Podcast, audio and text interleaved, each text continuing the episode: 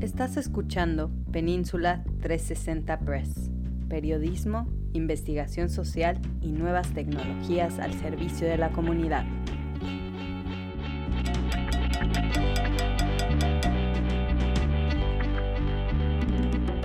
COVID en familia, por Analí Mraz Bartra. Mi hermana tiene COVID. Es abrumadora la sensación de adrenalina que recorre el cuerpo cuando escuchas la noticia e inmediatamente piensas lo peor. La mente funciona así. La idea, una vez sembrada, se propaga como el virus y piensas no solo en lo peor que pudiera ocurrirle a tu hermana, sino a tu sobrina, tu cuñado, su familia. El pánico, si lo permites, se apodera.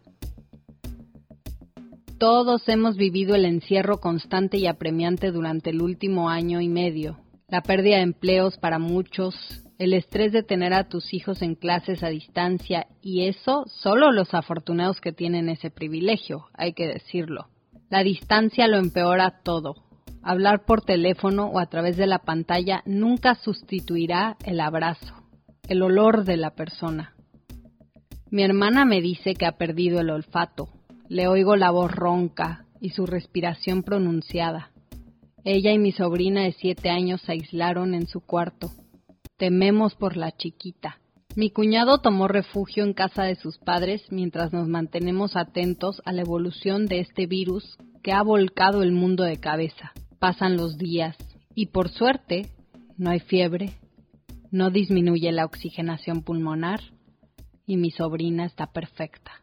Gracias a Dios que existen las vacunas.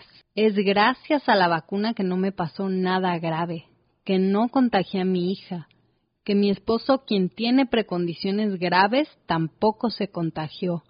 De verdad que lo digo mil veces. Si no me hubiera vacunado, otra historia contaríamos todos, dice mi hermana Mayala Mesa.